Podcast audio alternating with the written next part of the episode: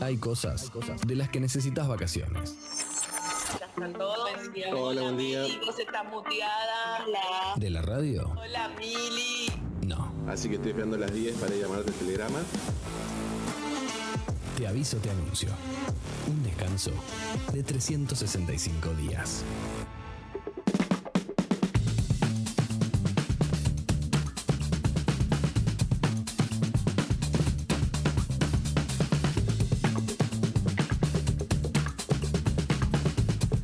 ...8.43 en la República Argentina. Em, estamos en las noticias del día de la fecha y tenía ganas de compartirles una nota que leí ayer que la escribió Victoria de Masi. Ustedes saben que Vicky de Masi está em, cubriendo el juicio a Fernando Baez Sosa. Recordemos que estamos en la semana de los alegatos finales. Van a hablar todas eh, los representantes la querella, los abogados y etcétera. Y después vamos a tener eh, la condena finalmente.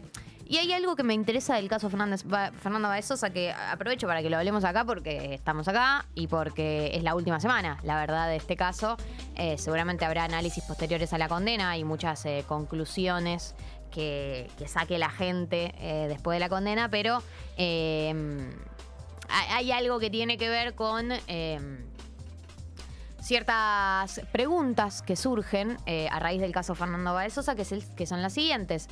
Se- es un caso que conmovió mucho a la sociedad, ¿no? Está muy, toda la, la- sociedad argentina está muy atravesada, muy sensibilizada por este caso. Creo que también pasó con el caso de Lucio, eh, el asesinato de Lucio Dupuy, el, niño que fue asesinado por su madre y su pareja.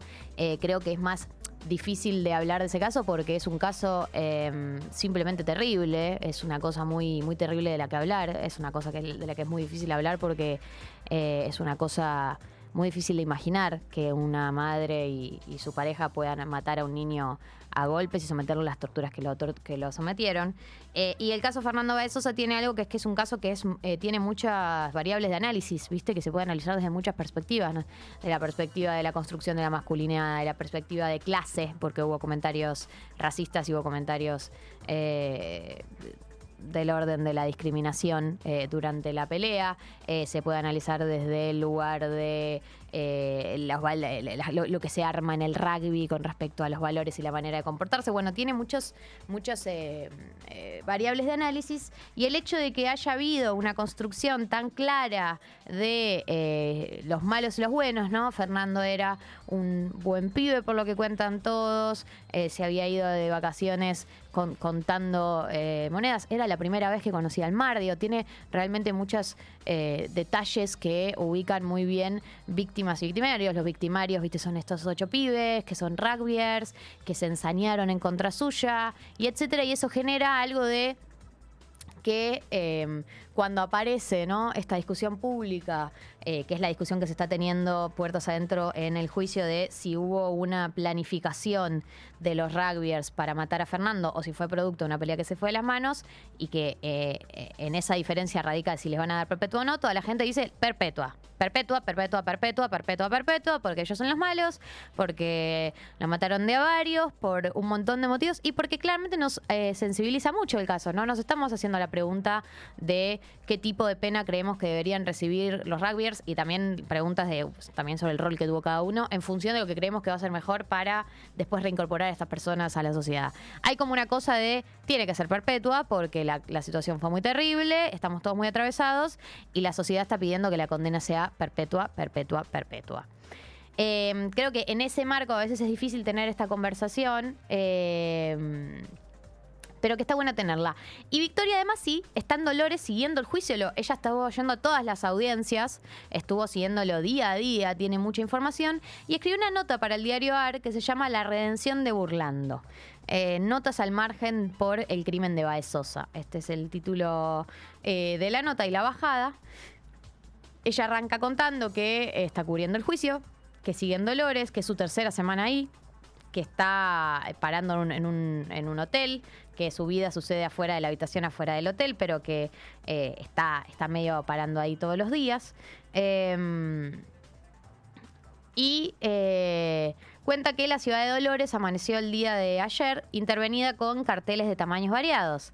Pegados a los troncos de los árboles, en los postes de luz, en las vidrieras de los locales hay afiches con la foto de Fernando y está la leyenda. Si no es perpetua, no es justicia. La campaña viene con un condicional condicionante. Los carteles no están firmados. Y dice, hay un juicio que transcurre en una sala de audiencias y hay otro juicio que sucede afuera y que tiene otras reglas y otro escenario, los canales de televisión. Dice, cuatro días atrás Crónica TV emitió un video que habría sido filmado dentro de un penal. La placa decía, ¿cómo va a ser la bienvenida, tumbera para los rugbyers? Pusieron al aire el Sopa, un youtuber tumbero, es decir, un expreso, que los esperan con tanguitas, decía, mostraron las facas. El canal del pueblo está más punitivista que nunca. Si siempre le pedimos a FOPEA que se pronuncie, yo pido que el CIPREVA, sindicato al que estoy afiliada y me representa, se expida. Los periodistas no podemos producir discursos ni contenidos violentos. Eh, y dice, la información que contiene el párrafo que sigue fue chequeada. Desde hace tres años, los ocho imputados por la muerte de Baez Sosa estuvieron aislados en cada penal por el que pasaron. Les asignaron una parte de un pabellón y los distribuyeron en cuatro celdas. Cada celda tiene dos, camas, dos camas, disponen de tres horas de permiso diario para salir al patio y un celular cada uno para comunicarse, derecho adquirido por los presos durante la pandemia. No participan de ninguna actividad que se ofrezca en el penal. Y que estén separados de la comunidad carcelaria no es un pedido de los imputados. Que estén aislados del resto de las personas privadas de su libertad no tiene que ver con que generan hostilidad en el pabellón. El motivo es que los jefes de los penales temen perder su puesto si les pasa algo a alguno de los acusados. Que les pase algo es que los lastimen. Pacto de silencio también implica hacer acuerdos para sobrevivir en una isla habitada solo por ocho varones que quizás nunca más vuelvan a sus casas. Ya lo dice el cartel, si no es perpetua, no es justicia. Y acá Victoria encara a lo que es el título de la nota y que tiene que ver con la figura más relevante y una figura que a todos nos genera sensaciones encontradas, porque que es la de Fernando Burlando, un abogado mediático, penalista, que eh, es abogado de los rugbyers y es abogado de Juan D'Artés. Digo que, que- es un chabón que agarra todo caso que tenga exposición mediática porque vive de eso, pero que a la vez es un abogado de mucho peso y muchas herramientas y, se, y se ofreció gratis a la familia de Fernando a representarlo. Entonces dice... dice lo siguiente. Burlando le dice a la, te- a la televisión cosas que dentro de la sala no podría. No podría porque recibiría una advertencia de la jueza. Burlando no puede reflexionar en la sala. Nadie puede. Entonces Burlando va a reflexionar a los móviles con un cartel atrás que dice la ley, porque así se llama el bar de la esquina de tribunales y está ploteado en la marquesina. Burlando se refiere a los acusados como asesinos. Y eso que Burlando dice a los canales de, televisión, interviene la cobertura periodista, afecta a los testigos que están por declarar, porque es obvio que están pendientes de la noticia, genera odio en las audiencias, monta frases que por obvias son indiscutibles. Me sorprende la cantidad de personas a las que quiero que, y cuya trayectoria profesional admiro, gente apegada a los derechos humanos que me envía mensajes del tipo que los rugbyers se pudran en la cárcel. Porque sobre todo el discurso de Burlando bloquea toda posibilidad de pensamiento. Es un es así y punto. Lo dice el cartel. Si no es perpetua, no es justicia. Él representa el lado de la justicia del que hay que estar. El lado burlando, el lugar de la afirmación. Un territorio sin preguntas. Cuando lo veo salir de los tribunales, caminando erguido, haciéndose ver, me pregunto qué hubiese sido de los padres de Fernando si ese abogado no se hubiese puesto a disposición. No lo sé, pero intuyo que no les cobra ese trabajo, que es demencial y sobre todo es relevante para la sociedad. Y termina diciendo,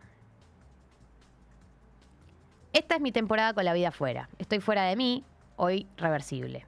Como los perros de mesa en mesa hociqueando. No soy de nadie, soy de todos. Estar fuera de mí es habitar el mejor lugar que conozco para trabajar de lo que trabajo, el de la contemplación y el de la pregunta. Por eso, busco el matiz en ese cartel que veo ahora mismo en este bar en el que escribo todos los días. Si no es perpetua, no es justicia. Y si no es, ¿qué sería? ¿Cómo sería una, se- una sentencia justa? Más que justa. ¿Cómo sería una sentencia reparadora? ¿Acaso existe eso? Cierra un poco con esa pregunta, que es algo de lo que está atravesando este juicio. Yo entiendo que eh, a todos nos pase algo muy instintivo, que es queremos que estos pibes paguen por lo que hicieron, queremos que un grupo de pibes que se nota que mataron con ensañamiento, porque hubo una hazaña tremenda para agarrarlo de a, cinco por lo menos y asesinarlo, a Fernando, queremos que paguen. Pero eh, me parece que rápidamente nos vemos absorbidos por el discurso de la perpetua, de la, perpetua para Fernando, del el castigo más grande de todos. Y creo que a veces eso no deja margen para otro pensamiento. Esta semana vamos a tener la sentencia, el 31 vamos a tener la sentencia en realidad, eh, del juicio por el asesinato de Fernando Baez Sosa y eh, es una sentencia que sin dudas, por lo menos en mi opinión, va a estar muy, muy atravesada por lo que está pidiendo la gente, por lo que está pidiendo la sociedad, por lo que está pidiendo los medios de comunicación, que es prisión perpetua. Así que por eso quería traer este tema, este tema por eso quería eh, charlar del caso Fernando Baez Sosa. Y ahora vamos al resto de las noticias, ¿les parece? Sí, me parece. Bien. Sigue la CELAC en Argentina, eh, la CELAC que es la cumbre latinoamericana, en donde tenemos 33 representantes de distintos países de América Latina y América Central. Una cumbre que estuvo muy marcada por eh, los discursos del día de ayer, porque ayer habló la calle Pou, habló eh, Gabriel Boric, habló Alberto Fernández, habló, hablaron todos básicamente. Eh, Alberto Fernández, que fue el que abrió la reunión, dijo que durante la conducción argentina se llevaron la voz y las posiciones de América Latina al mundo. Lula da Silva dijo que Brasil regresa con alegría a la CELAC, recordemos que está regresando Brasil a la CELAC, repudió el terrorismo, el extremismo y la violencia política. Eh, el presidente de Uruguay, la calle Pou, propuso la creación de una zona de libre comercio entre los países de la región y criticó el organismo. Dijo que parte de los Estados miembros no respetan la democracia, los derechos humanos ni, las instituciones. Esta referencia la hace a todo lo que se generó ayer con la llegada, barra no llegada finalmente de Nicolás Maduro, ¿no? Eh, todo lo que genera Venezuela y las sensaciones encontradas que muchos líderes latinoamericanos y las dificultades que tienen muchos líderes latinoamericanos para posicionarse sobre el tema. Obviamente que hay líderes que están muy posicionados y que creen que es una dictadura y después están todas estas posiciones intermedias, ¿no? Que critican las violaciones a los derechos humanos, que critican las violaciones a eh, la reproducción en el poder durante tanto tiempo, pero que por ahí no usan esa palabra. Y bueno, esto obviamente genera internas. Desde Juntos por el Cambio ayer festejaron que Maduro finalmente no vino, ella mandó un representante. Eh, y habla un poco de la, la, interna que está sucediendo dentro de la CELAC. Porque además recordemos que no es que están todos alineados, sí, Lula y Alberto y por ahí Bori que están alineados, pero la calle Pou, el presidente de Uruguay, no es un, chabón de, de derecha, centro derecha para lo que es Uruguay también, ¿no? que son parámetros distintos que los nuestros eh, y una manera distinta de gestionar, eh, pero que no está alineado con ellos y de hecho fue vino a la CELAC, dio un discurso y criticó a la CELAC. Digo, fue como, estoy acá, pero un poco les odio a todos ustedes, hurtos. Eh, la presidencia pro tempore va a pasar ahora a manos de San Vicente y las Granadinas, el primer país del Caribe anglófono en asumir esta responsabilidad. Así que, bueno, esta fue la cumbre de la CELAC, que ayer iba a tener una foto de la reunión entre Cristina Kirchner y Lula da Silva, pero que no se pudo hacer por motivos de seguridad, dicen. Eh, otra noticia que es del orden de lo cultural es que Argentina 1985 nominada mm, al Oscar Mejor Película Extranjera, chis. Nominada por... La entrega de premios va a ser el 12 de marzo. Eh, los Oscars van a ser el 12 de marzo. Y ya sabíamos que teníamos mucha chance de quedar nominados. Y ya sabemos que tenemos mucha chance de perder contra la película alemana, sin novedad en el frente. ¿La viste ese drama? Porque estás muy actualizado con las películas. Eh, no la vi, pero la tengo ahí pendiente. Dicen que está muy, pero muy buena. Dicen que es muy triste. Sí, eh, y tiene la particularidad de ser una película de guerra alemana, ¿no? Que no hay muchas. Yo creo que mm, eh, la única ventaja que puede tener Argentina en 1985 es que la alemana está nominada a mejor película. Sí, pero. No va a ganar mejor película. Pero capaz que. Exacto, entonces si no gana. A ver, si estás, nominada a mejor película general y estás nominada a mejor película extranjera. Si estás nominada a las dos categorías y no ganas la extranjera, es muy raro. Y pero Porque ya estar mejor si, si llegaste a tener como el peso, no, pero al revés, para mí, si llegaste a, a tener el peso. Sí, entiendo lo que decís. Tiene lógica. Me lo dijo Rafa Sarmiento ayer, no lo dije yo. Rafa Sarmiento, host de los Oscars eh, para América Latina en TNT. Que sabe más que yo. Sabe muchísimo y él, está, él estaba como loco con la película alemana. Dice que se sintió mal durante tres días después de verla. Eh, pero bueno, lo importante es que estamos nominados, que ya llegamos bastante lejos. Ah, viste, ya era full cebollita subcampeón. Eh, pero sí, igual. Eh, es muy lindo coronar el año con esto. Antes de irnos al tema subidor, quiero la actualización de feriado y de puente, porque Martina cumplió, prometió y cumplió Martina. Y mandó la foto la foto. La foto.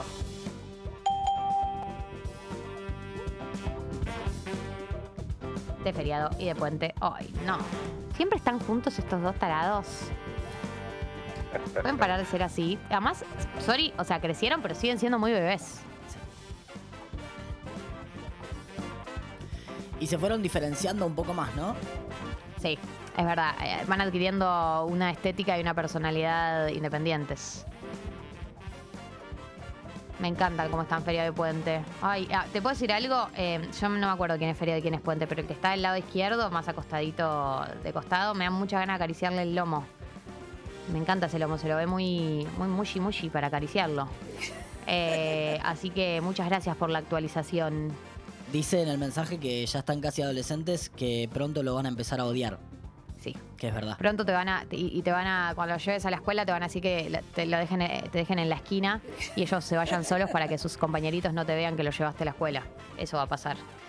Eh, chiquis, en minutos tenemos Verano del 98, ¿sí? El juego que, del que habla la gente, de los otros programas de radio nos envidian por este juego. Es un juego espectacular en donde nosotros eh, vamos nombrando eventos de la historia argentina y ustedes tienen que decir en qué verano sucedieron. Claro. En, en- en el verano de qué año sucedieron. Si adivinan, eh, a ver, hay uno de estos eventos que sucedió en el verano del 98. Si la persona que viene jugando adivina el que sucedió en el verano del 98, automáticamente gana. Si no, eh, es por diferencia de puntos. Van a participar dos personas. Me gustaría mucho que las personas que participen eh, manden su número de teléfono, si quieren a la app de Congo, si quieren al DM de Escucho Congo FM. Y me encantaría también que se anoten, así charlamos, porque tengo ganas de charlar. Estoy charleta, siempre estoy charleta, pues si no no podría trabajar de esto. Eh, y me encanta hablar con ustedes. Los extraño cuando no los veo y cuando no los escucho. Así que anótense, hijos de Qué lindo, puta. Vali. Anótense. Eh, También tienen el chat de YouTube, me pueden escribir a mí por DM, me mandan su número. Bueno, nos encargamos. La cosa sana. Ahora sí.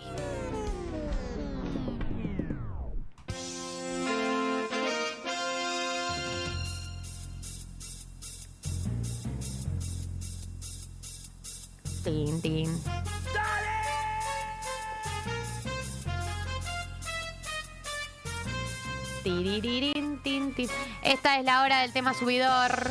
Es la hora en la que suena una canción que eh, tiene como objetivo principal impulsarte, impulsarte a que te levantes, impulsarte a que salgas de la cama, impulsarte a que le des play al día.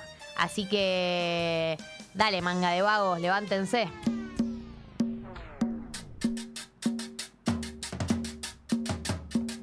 Ten, ten, teren, ten, teren, ten. ¿La reconocen la canción? Che, vale que le pongan like al video de YouTube, eh, ratas. Teren, ten, teren, ten, ten. 71 likes de casi 300 personas. Que se vayan a la puta que los parió. ¿Cómo se llama la película alemana? Taran. Se llama. Sin novedad en el frente. Está en Netflix. Dato. Dato, dato, dato, dato. Eh, Sin novedad en el frente es la otra película que una de las que compite con nosotros en los Oscars.